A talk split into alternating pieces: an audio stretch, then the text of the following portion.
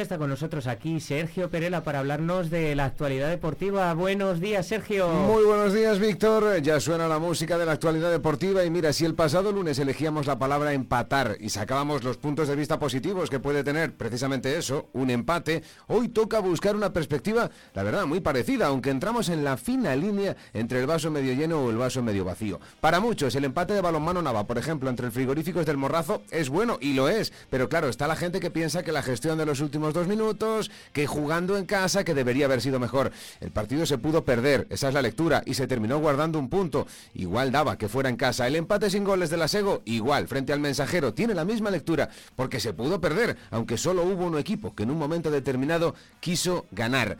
¿Hay lecturas positivas de ese partido? Por supuesto que sí. ¿El punto vale y es válido? Por supuesto que sí. Hay otra lectura positiva y es que vivimos la recuperación de uno de los jugadores que pueden ser importantes de la gimnástica segoviana de aquí en adelante, como es Hugo Díaz. Así que hoy vamos a hablar con Hugo Díaz, hablaremos también con David Matarrán para ver si el partido fue bueno o fue malo, porque es la perspectiva de muchos eh, oyentes y de muchos seguidores de la gimnástica segoviana, y terminaremos hablando de Copa y de una victoria importante para Torégano en el fin de semana con Paco Maroto, con el entrenador del equipo segoviano que ganó a Unami por un gol a cero en un derby que tuvo muchas cosas y ahora se les viene encima el tema de la Copa, Víctor.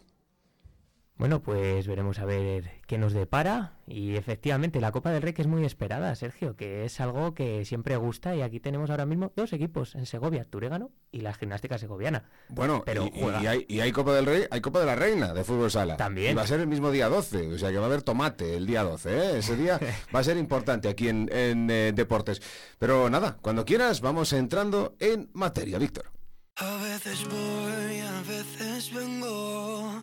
En el camino me entretengo contando las veces que te recuerdo, las noches oscuras rompiendo el silencio. No sé si vas a tomarme en serio, pero es que quiero perderme en tu pelo y sentir tu aliento si me desvelo. Sigue tu camino.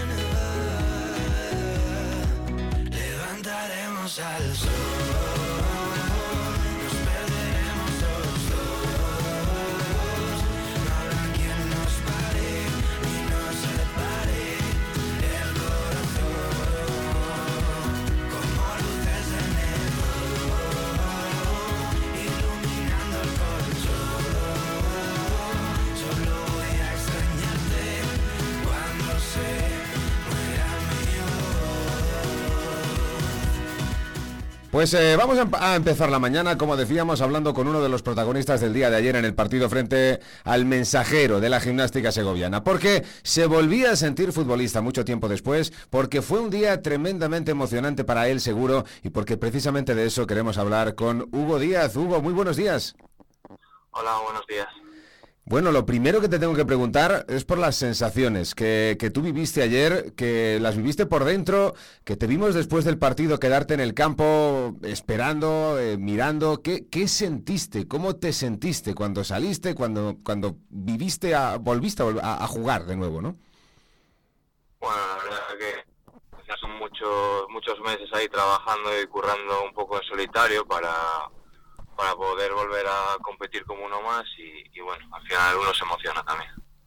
Sí, pero bueno, tú eres un tipo, eh, eres gallego, no eres castellano, pero a veces sí que eres un poco más, eh, te cuesta como expresarlo, ¿no? Y te quedaste eh, después en el campo mirando, ¿qué es lo que estabas pensando ahí en esos momentos? Pues sinceramente lo que estaba pensando es un poco lo que te digo, todos esos días, meses, eh, días buenos, días malos, días de, tristeza también, pues un poco esa, esa sensación reconfortante de, bueno, lo he conseguido, estoy aquí después de, casi siete meses y, y sobre todo eh, sintiéndome futbolista y sintiéndome que la rodilla me responde bien, es lo más importante. Bueno, la rodilla te respondió bien y al margen de eso tuviste casi hasta una oportunidad de marcar, ¿eh? ¿Te imaginas por un momento que, que marcas gol el día de tu vuelta?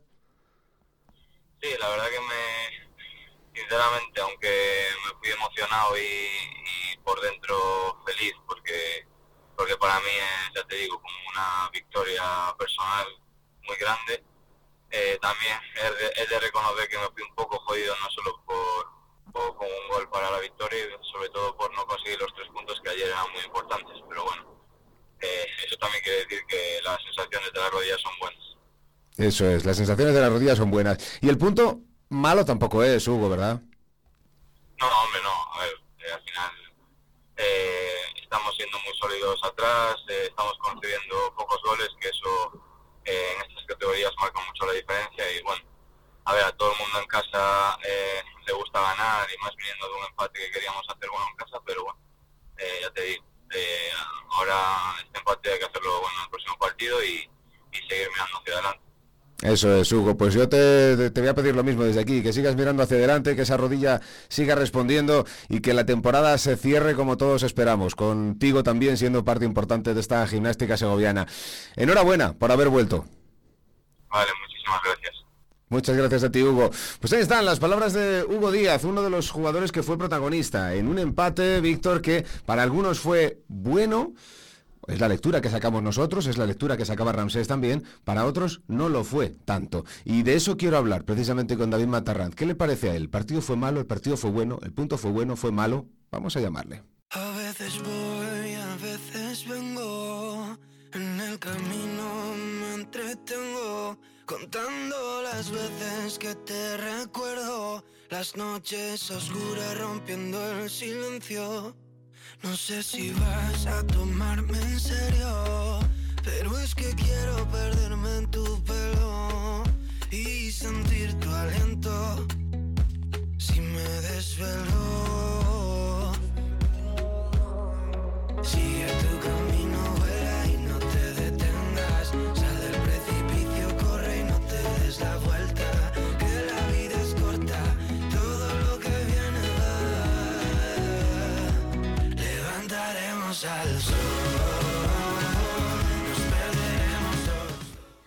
Ayer cuando termina el partido uno se pone a leer eh, lo que muchos aficionados han escrito en grupos de Facebook, también en grupos de WhatsApp y tal.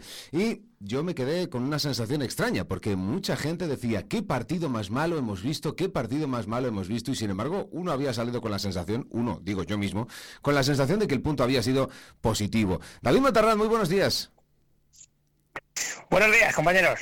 Para ti, ¿qué? ¿El punto fue positivo y el partido es malo y todo es compatible? ¿O, qué sensaciones tienes eh, eh, el día después?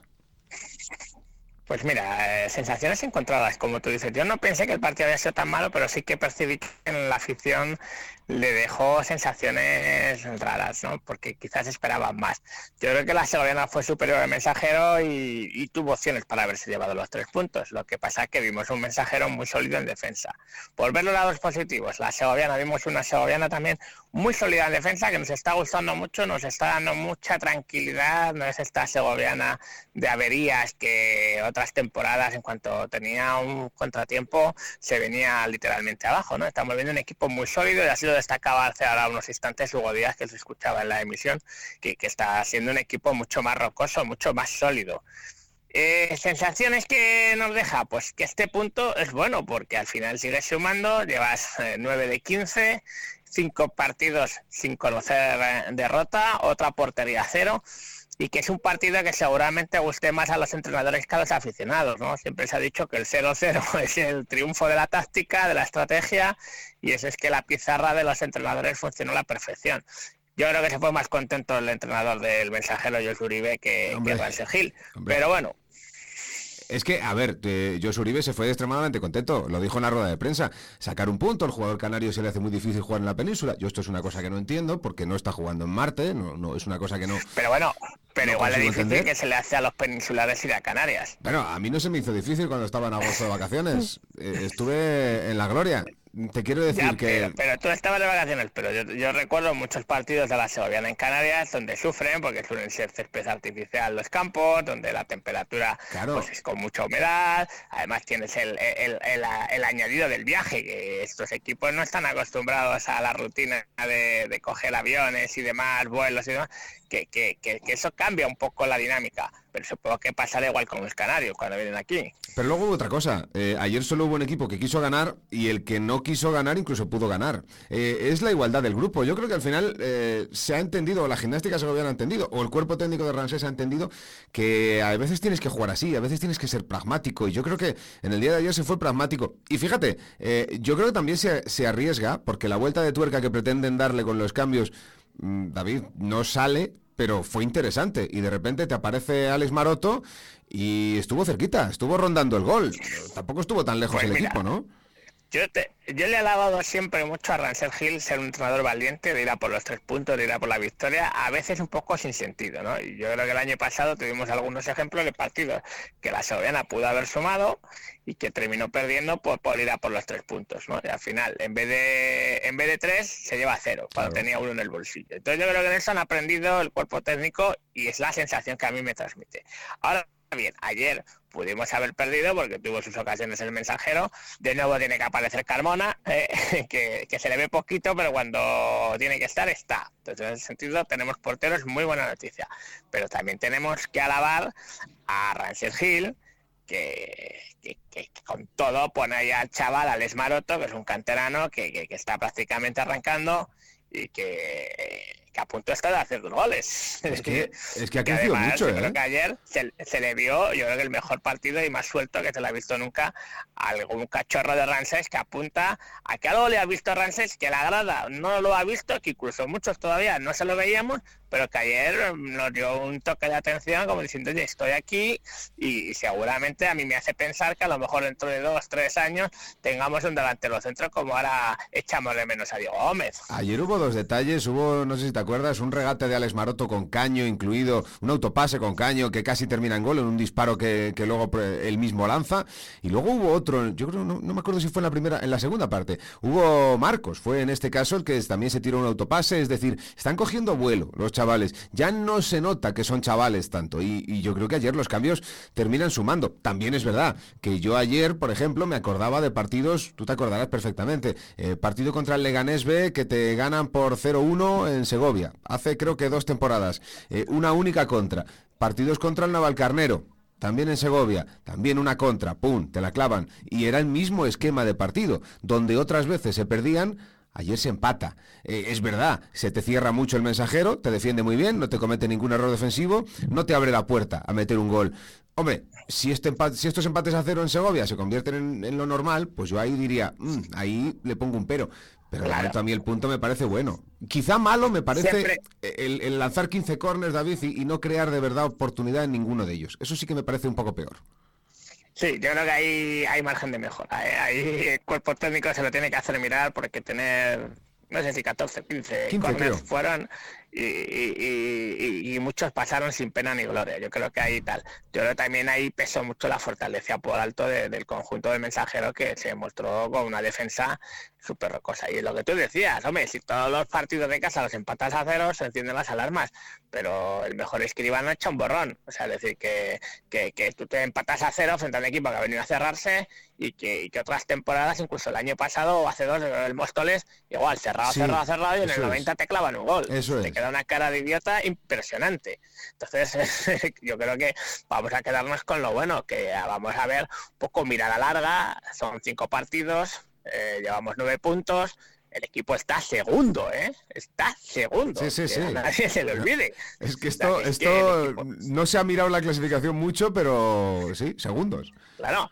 Eh, sí que llama la atención, por ejemplo, luego tropiezo del Talavera, luego fíjate ya, el Talavera ya no va de paseo triunfal, yo lleva dos empates en las dos últimas jornadas, eh, ayer también sin goles, vemos a un Numancia que se espabila, que, le cogimos yo creo que en el mejor momento, en la primera jornada en la Albuera, y ya lleva tres victorias consecutivas, es decir, que ya empiezan poco a poco los peones a moverse y empezamos a ver el tablero que, que, mm. va a ser un poco creo que norma de la, de la temporada. Lo que me encanta ver a la Segoviana en esas posiciones del tablero. Y a, mí lo que me gusta, y a mí lo que me gusta de eso que estás diciendo es que son dos partidos de diferencia con la parte de abajo. Eso a mí me parece lo mejor. Tienes un colchón por si tienes mala racha, que va a haber mala racha y todos los años tienes dos tres partidos tontos que no terminan de salirte. Y bueno, pues que, yo creo que hay que seguir sumando, ¿no? Pues domingo que viene, Mata Piñonera, San Sebastián de los Reyes. No es un campo fácil, no, artificial, pequeñito, pero... Mm, chicos, hay que ir allí a sacar un puntito y por qué no la victoria. Se ha ganado allí en algunas ocasiones, te recordaban en el 2017 aquella victoria con goles de Dani Calleja y que la Sego sabe lo que es ganar en San Sebastián de los Reyes y que ayer Rancés hacía llamamiento a la afición, dice mínimo 200 segovianos. Eso es. ¿Tú crees, ¿Tú crees que va a haber 200 segovianos en San Sebastián de los Reyes?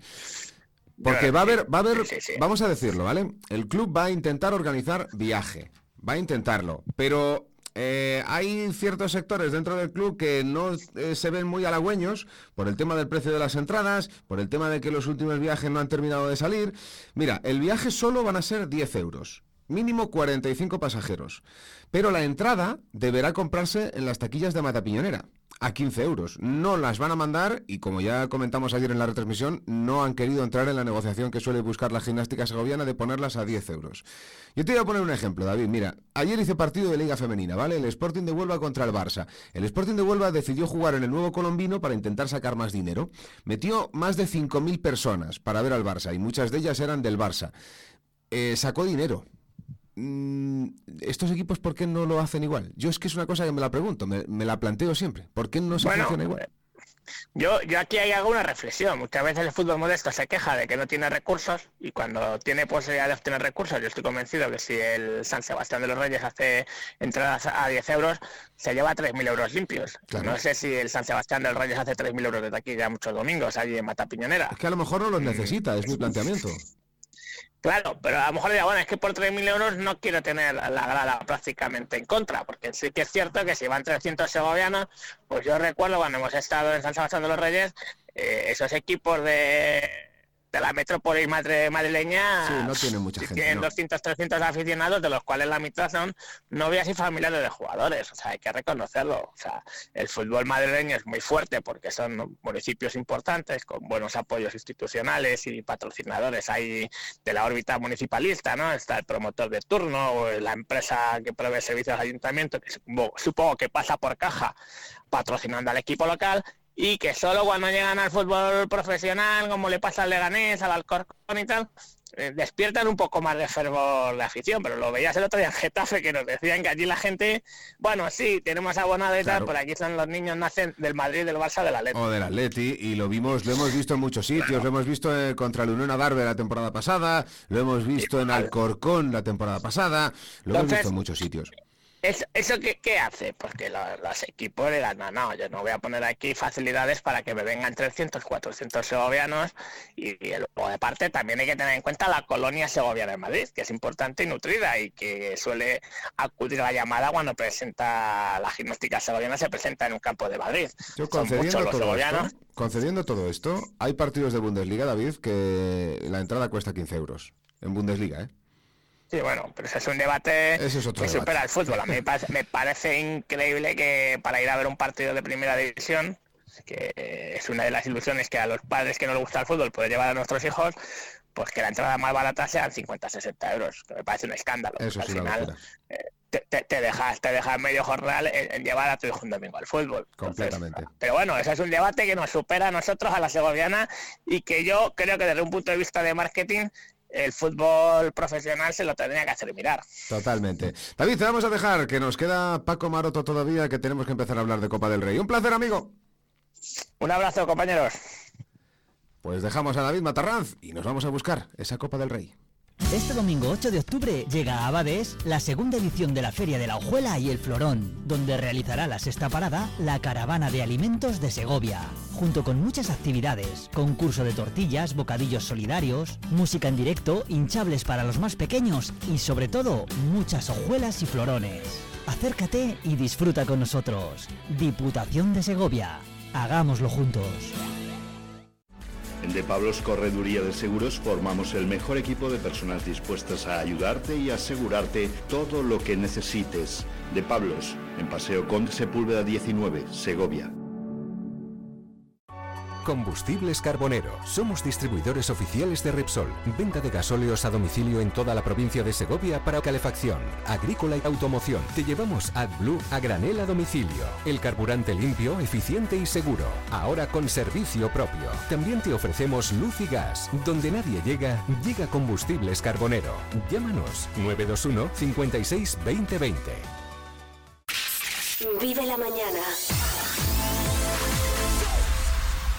Estamos viviendo la mañana y hay gente que está viviendo las mañanas últimas de cara al día 12 de octubre de otra manera, porque hemos querido llamar a Paco Maroto, el entrenador del Turegano. Eh, muy buenos días, Paco, ¿cómo estás? Hola, buenos días, Sergio. Bueno, estás viviendo estos días un poco diferente, seguro. Tú no sé tan, si tanto, pero desde luego tu equipo fijo. Venís de ganar a Unami en este derby regional del pasado fin de semana, eh, un gol a cero. Es verdad que un derby muy competido, ¿verdad? Un partido bastante duro para vosotros. Sí, Sí, fue, fue complejo porque no deja de ser un derby. Y bueno, ellos venían de también con la moral muy alta, habían ganado 4-0 el anterior partido en casa, y bueno, pues eh, nos costó, nos costó bastante, la verdad es que también ellos hicieron un buen partido, pero bueno, lo más importante es que al final conseguimos los tres puntos que bueno, pues nos refuerzan a nosotros. Sí, porque el primer partido no fue lo que todos esperabais, seguramente el cambio de sistema y demás, pero ahora ya enlazar dos victorias consecutivas ya empieza a dar un poquito de confianza. Viene Briviesca el fin de semana, que no sé cómo lo ves, ¿tú crees que es un rival eh, apetecible para conseguir esa tercera victoria consecutiva? Hombre, nosotros lo deseamos. Desde luego, mm, hombre, es verdad que, yo prefiero que de cara a la Copa, como decías antes, eh, tengamos esa exigencia competicional, ¿no? De decir que no juegues partidos más asequibles, sino que los, partidos que tengas sean duros. Tenemos una plantilla muy amplia. Cualquier jugador que salga lo va a hacer perfectamente, igual o mejor que el compañero al que sustituya, sustituya y, bueno, pues en este caso sí que prefiero que sea un partido competido que, nos va a dar ese puntito que para llegar el miércoles que viene. Mm, y yo te hablaba de apetecible y en realidad también el subconsciente me, ha llevado directamente a la Copa, porque para Turegano es un día especial, o tiene que ser un día especial, ¿verdad Paco? Tiene que ser un día especial, desde luego. A ver, estas cosas no suelen pasar muchas veces en la, en la digamos, en la vida deportiva de un futbolista, en la vida deportiva de un entrenador y tampoco en la vida deportiva hay una localidad, ¿no? Como es Turégalo, que es un, un pueblo no es un buen pueblo grande, pero no es un no es una no es una ciudad, no es un pueblo demasiado demasiado grande. Entonces, ese, este tipo de situaciones hay que aprovecharlas. Hay que aprovecharlas en, si hay que poner eh, poner en el mapa Turégalo, intentar ponerlo de la mejor manera posible y que la gente, y sobre todo que esto sea un día de fiesta para todos. Eh, la culminación sería ganar esa eliminatoria pero que, hasta que lleguemos a esa eliminatoria, pues que, bueno, pues que la gente conozca a Turégano, conozca el entorno, conozca a la gente y que, disfrute de un día, pues como, como, como decías y como decimos, que sea un día de fiesta para todos. Del 0 al 10, ¿cuántas ganas tiene Paco Maroto de, vivir ese partido de Copa? Pues igual 11. igual 11. si lo pudieras jugar, lo jugabas, ¿eh? Claro. No, no, ya, ya.